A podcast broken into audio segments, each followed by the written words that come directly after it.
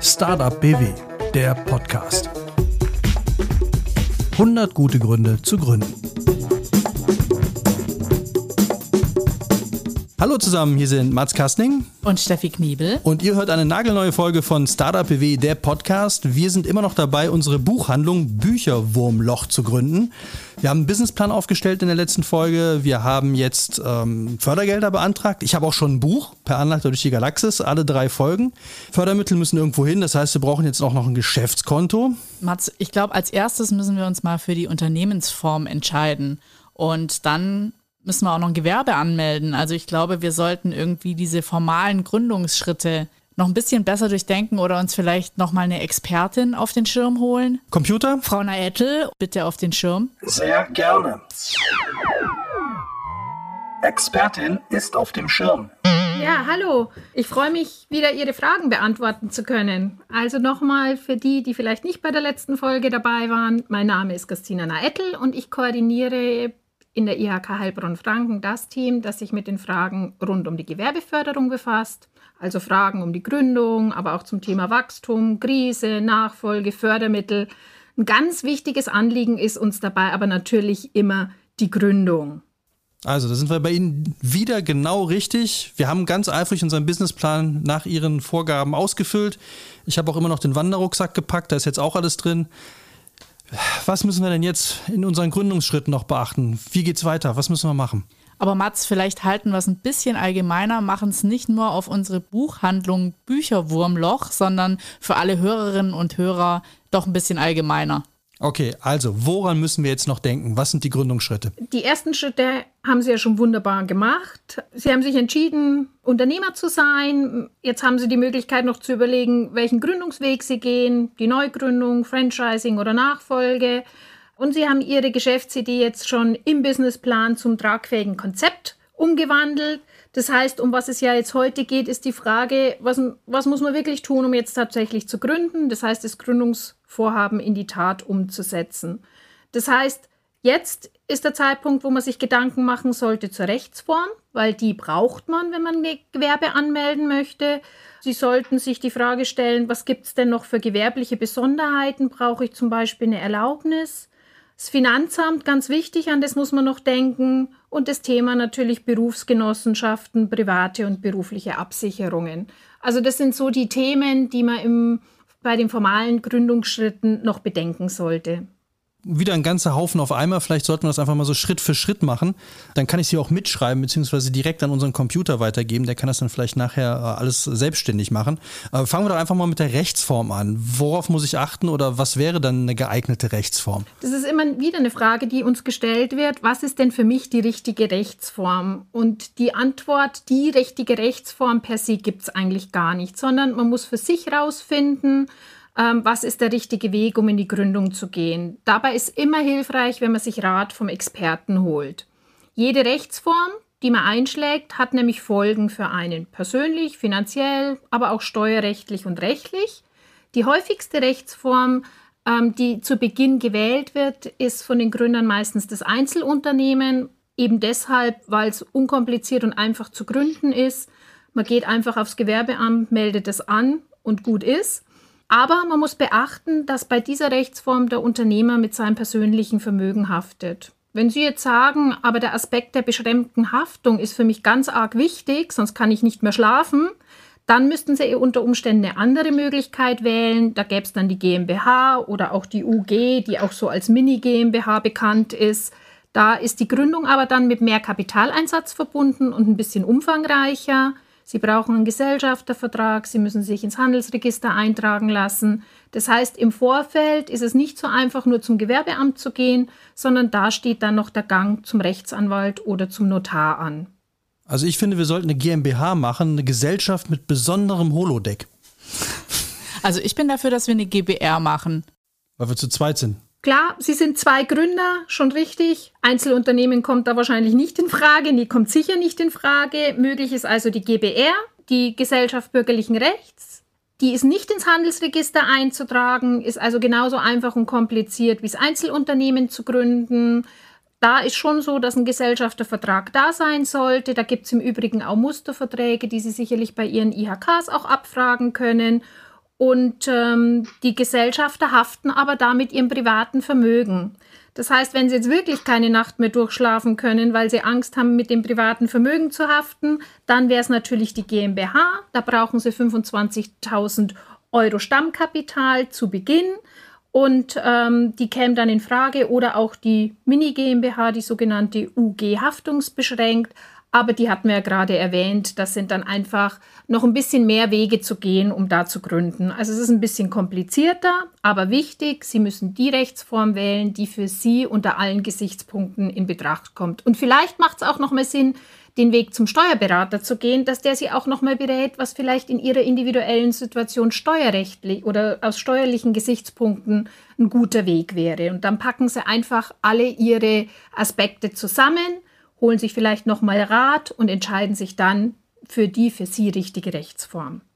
Okay, also wenn ich mich jetzt entschieden habe oder wir uns jetzt entschieden haben, äh, eine GBR zu gründen oder eine GmbH, Jetzt haben Sie eben gesagt, äh, das ist relativ einfach, äh, aber es reicht ja wahrscheinlich nicht, wenn ich mich zu Hause hinsetze und auf den Zettel schreibe, so, wir sind jetzt eine GBR, das muss ja auch irgendwie offiziell werden.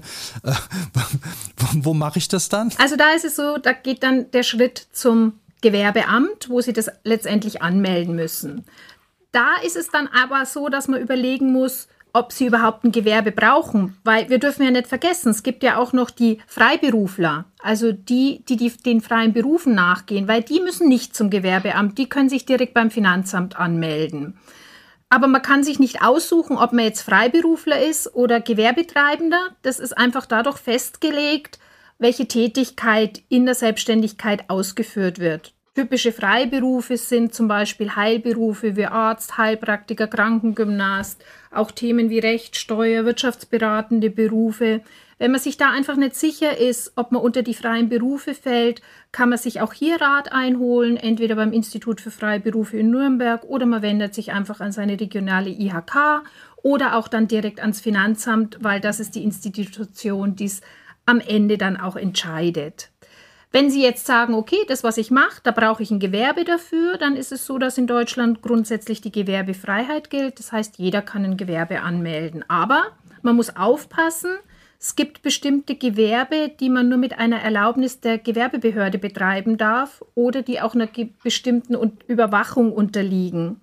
Man muss auch aufpassen, weil wenn man jetzt einen Handwerksberuf, sich im Handwerksberuf selbstständig machen möchte, dann ist oftmals ein Meister zur Gründung Pflicht. Und wenn man sich hier unsicher ist, welche Voraussetzungen es, es im Handwerk gibt, kann man sich auch hier an die örtliche Handwerkskammer wenden. Ist das schon alles oder gibt es auch Gründende mit anderen Voraussetzungen? Es klingt ein bisschen kompliziert, aber es ist eigentlich gar nicht so kompliziert. Ich hatte es ja gerade erwähnt, es gibt einige Gewerbe, zu denen benötige ich eine Erlaubnis, bevor ich die gründen darf, oder manche unterliegen einer bestimmten Überwachung. Da kann ich ganz kurz darauf eingehen. Erlaubnispflichtig heißt eigentlich nichts anderes, als dass ich eine Erlaubnis brauche. Und um die zu bekommen, muss ich in der Regel meine persönliche Zuverlässigkeit mit einem polizeilichen Führungszeugnis nachweisen oder meine fachliche Qualifikation durch eine Sachkundeprüfung. In der Gastronomie zum Beispiel brauche ich dann noch eine Hygieneschulung oder ich muss auch meine örtlichen Gegebenheiten freigeben lassen durch das Ordnungsamt. Beispiel für solche erlaubnispflichtigen Gewerbe, wo ich mich im Vorfeld schlau machen muss, was ich denn noch alles brauche, wäre zum Beispiel das Bewachungsgewerbe, der Immobilienmakler, der Bauträger, Finanzanlagenvermittler, wie bereits erwähnt, die Gaststättengewerbe, und ich brauche auch bei der Personen- und Güterbeförderung oder im Waffenhandel Erlaubnisse. Das sind jetzt nur ein paar Beispiele. Bevor ich, das ist wichtig, aber diese Nachweise nicht erbracht habe, kann ich das Gewerbe in den Bereichen auch nicht anmelden. Aber auch hier ist es so, wenn ich mir unsicher bin, muss ich Erlaubnis vorher haben? Was brauche ich? Was muss ich einreichen? Da ist immer der Gang zum Gewerbeamt offen. Das heißt, die informieren das örtliche Gewerbeamt, aber auch die örtliche IHK, an die kann man sich da jederzeit wenden und die geben hierzu Auskunft. Und dann gibt es noch die sogenannten überwachungsbedürftigen Unternehmen, klingt ein bisschen kompliziert, aber das gilt vor allem für die sensiblen Branchen, in denen man einfach die Kunden schützen möchte. Das wäre zum Beispiel An- und Verkauf von Gebrauchtwaren wie Computer, Kraftfahrzeuge, Schmuck, Edelmetalle. Sie sehen schon, man möchte ihm entgegentreten, dass da nicht auf einmal irgendwas aus dem Lastwagen fällt. Detekteien, Schlüsseldienste. Ich glaube, Sie sind auch nicht so unbedingt begeistert, wenn Sie einen Schlüsseldienst vielleicht holen, der vorher einen Einbruchsdiebstahl begangen hat. Also das ist einfach so, dass es hier darum geht, die persönliche Zuverlässigkeit ebenfalls nachzuweisen. Das wird aber dauerhaft gemacht. Und das macht man hier ebenfalls durch Vorlage eines polizeilichen Führungszeugnisses und dem Auszug aus dem Gewerbezentralregister. Also wichtig, sich einfach im Vorfeld kundig zu machen, sich Informationen einzuholen und dann hat man eben die Möglichkeit, da ganz gut zu starten und keine bösen Überraschungen zu erleben. Ich hätte mal eine Frage, macht es eigentlich einen Unterschied, ob man das Ganze haupt- oder nebenberuflich macht? Naja, wenn Sie im Haupterwerb gründen, bedeutet das, dass Sie Ihre Sozialversicherungsleistungen selber zahlen müssen. Das betrifft hauptsächlich Krankenkasse und Rentenversicherungen, die müssen Sie selbst tragen. Das Charmante bei einer Nebenerwerbsgründung ist natürlich, dass Sie auch erst einmal testen können, ähm, kommt mein Konzept überhaupt an, finde ich genügend Kunden ähm, und sie haben eine gewisse, sie haben einfach einen Zeitpuffer, das aufzubauen, wo sie noch nicht vollständig davon finanziell abhängig sind. Und in der Regel werden die Sozialversicherungen, die ja einen großen Kostenblock auch darstellen, dann über den Haupterwerb abgedeckt. Jetzt ist ja auch eine, die Standortfrage vielleicht nicht ganz unwichtig. Kann ich so ein Gewerbe jetzt eigentlich überall anmelden? Also zum Beispiel, wenn ich jetzt Schreiner werden will, kann ich jetzt einfach hier bei mir in der Wohnsiedlung sagen, okay, ich habe eine Garage oder ich habe eine, eine, große Scheune hier stehen, äh, da mache ich jetzt meine Schreinerei rein oder muss ich da auch noch Dinge beachten? Also ich glaube, Schreinerei im eigenen Haus, im reinen Wohngebiet, das wird ohne Erlaubnis ein bisschen schwierig. Jetzt überlegen Sie sich, dass Sie um vier in der Früh anfangen mit der Säge, also oder der Sägemaschine wird ein bisschen schwierig. Also es macht immer Sinn, dass, wenn Sie schon auf dem Gewerbeamt sind, vielleicht noch den Schlenker zum Bauamt machen oder auch versuchen, die im Vorfeld telefonisch zu kontaktieren und um einfach mal nachzufragen, ob und welche Art von Gewerbe Sie an dem Standort, an dem Sie dann auch gründen wollen, auch wirklich gründen können und ob das möglich ist. Ähm, in der Regel gleichen das die Gewerbeämter nicht ab. Also das heißt, es kommt dann eher im Nachgang vielleicht mal zu dem Thema, wenn Sie Werbung machen, dass man entdeckt, okay, hier ist ein Gewerbe, ähm, wo eigentlich gar kein Gewerbe in dieser Art sein dürfte. Deswegen ersparen Sie sich viele Kosten und vielleicht auch Ärger ähm, wenn Sie das einfach im Vorfeld abklären und dann wissen Sie genau, kann ich da das, was ich will, gründen oder was muss ich noch tun, um dieses Gewerbe da auch zu gründen. Und wie sieht es mit der Steuer aus? Also jetzt haben wir uns ja beim Gewerbeamt angemeldet. Was mache ich dann? Also in der Regel ist es so, dass das Finanzamt ähm, direkt nach der Gewerbeanmeldung vom Gewerbeamt informiert wird und Ihnen automatisch dann einen Fragebogen zur steuerlichen Erfassung zusendet. Den muss man ausfüllen und dann wieder beim Finanzamt einreichen. Dort muss man unter vielen, vielen Angaben, die man ähm, angeben muss, auch seine zukünftigen Einkünfte abschätzen, die zu erwarten sind. Die muss man da eintragen. Und daraufhin erhält man dann vom Finanzamt ähm, die Steuernummer, die, die man benötigt, damit dann auch Rechnungen gestellt werden können aber auch Angaben zur Höhe und zum Zeitpunkt der Steu Steuervorauszahlung, die sie dann zu leisten haben, eben in Abhängigkeit der eigenen Planungen im ersten Jahr, weil das Finanzamt natürlich noch keine Erfahrungswerte hat. Und deswegen hat man sich verständigt, dass man da eben auf ihre persönlichen Planungen eingeht. Und Sie sehen, ganz wichtig wieder, Businessplan, Finanzplan, Gut, das haben wir jetzt gemacht und äh, wenn ich jetzt zum Beispiel, ich fand das bei, mit der Detektei so nett, wenn ich jetzt also meine äh, holistische Detektei hier eröffnet habe, dann gibt es ja noch so Sachen wie Berufsgenossenschaften. Ähm, was hat es denn damit auf sich? Also was ist das eigentlich? Also die Berufsgenossenschaft ist der Träger der ge gesetzlichen Unfallversicherung. Das heißt, es spielt dann eine ganz große Rolle, wenn man Mitarbeiter beschäftigt, denn dann ist man verpflichtet, sich dort anzumelden weil durch diese Mitgliedschaft werden natürlich die Folgen von Arbeitsunfällen oder auch Berufskrankheiten versichert. Ob man jetzt als Unternehmer, wenn man keine Mitarbeiter hat, pflichtversichert ist, hängt von der jeweiligen Satzung der Berufsgenossenschaft ab. Das ist dort festgelegt. Und um das herauszufinden, kann man sich zum Beispiel an den Verband der deutschen Unfallversicherung DGUV wenden. Da gibt es auch Hotline-Nummern, wenn man einfach nicht weiß, zu welcher Berufsgenossenschaft gehöre ich und ähm, ist es in irgendeiner Satzung festgelegt, dass ich hier vielleicht Leistungen zahlen muss. Also auch da der Ratschlag, sich im Vorfeld einfach zu informieren. Captain, Captain, ein Ionensturm. Also das war jetzt sehr, sehr, sehr viel Information. Mir raucht jetzt wirklich schon ein bisschen der Kopf. Wenn ich mir das jetzt nicht alles mitgeschrieben habe oder merken konnte, wo wird mir denn dann geholfen? Also ich habe Ihnen ja schon einige Anlaufstellen immer wieder genannt. Die örtlichen Gewerbeämter, die Finanzämter, ähm, die Handwerkskammer im Handwerk. Wir in den IHKs bieten Gründern zum Beispiel die Gründerseminare an. Die finden Sie in allen IHKs, die genau den Überblick über diese ganzen Gründungsschritte geben. Es sind auch Informationsunterlagen, wo man alles einfach nochmal nachlesen kann, wo alles nochmal zusammengefasst ist, wie unsere Broschüre Herausforderung Selbstständigkeit. Es gibt auch viele branchenspezifische Informationen. Das heißt, wenn Sie jetzt anrufen und sagen, oh, ich will mich im Gastgewerbe selbstständig machen, was muss ich jetzt hier beachten? Dann bekommen Sie da eine Aufstellung genau zum Beispiel fürs Gastgewerbe. Das gibt es auch für den Güterverkehr, Personenbeförderung. Ich glaube, wenn ich jetzt alle aufzählen würde, dann wird es den zeitlichen Rahmen sprengen und sind dann immer noch Fragen offen, beraten wir unsere Gründer natürlich auch gern, persönlich und telefonisch oder per Videoberatung.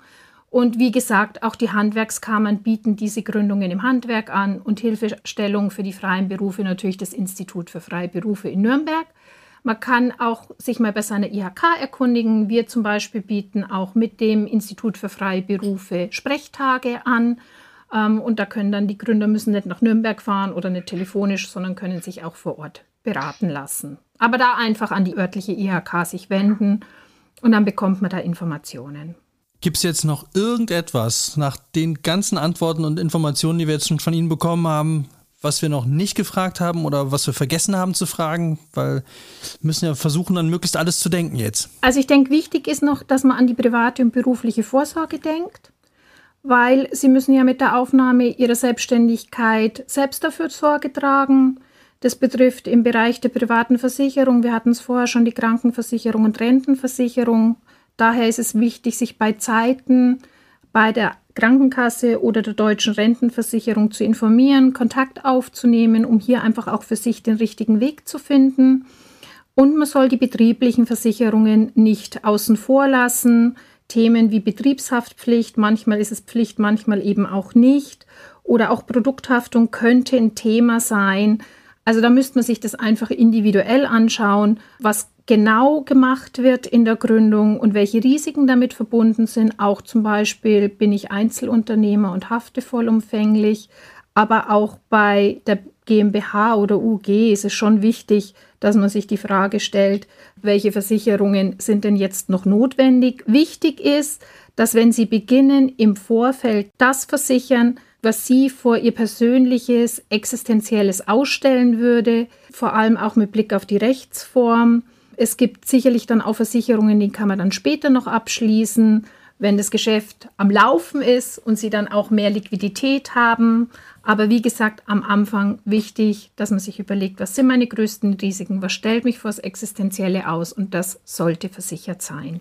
Also ich hätte ja immer noch Fragen zu Mitarbeiterinnen, wie man sie findet, welche Verträge man macht, aber ich glaube, das würde jetzt den Gesamtrahmen sprengen. Ich würde sagen, an alle da draußen, die uns hören, die auch noch weitere Fragen im Gründungsuniversum haben, ähm, schreibt uns einfach, wenn ihr wollt, dass wir auch noch eine Folge über Mitarbeiterinnen, Verträge, wie man überhaupt welche findet, macht. Dann ähm, könnt ihr uns auf podcast.startupbw.de schreiben und vielleicht machen wir dann eine eigene Folge daraus. Super, vielen Dank, Frau Naettel und alle da draußen.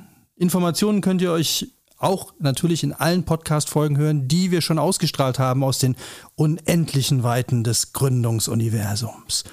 Wir haben auch weitere Informationen natürlich in den Show Notes oder alternativ bei startupbw.de slash Themen. Da sind die ganzen unterschiedlichen Portale auch nochmal aufzufinden. Auch von meiner Seite ein großes Dankeschön an Frau Naettel. Sie haben jetzt wirklich ein bisschen äh, uns eine Durchsicht in diesem Dickicht hier verschafft, dass wir auf den formalen Wegen jetzt weitergehen können.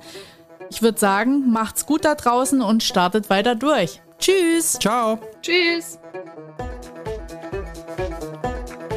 Startup BW, der Podcast. 100 gute Gründe zu gründen. Konzept und Produktion Audiotextur.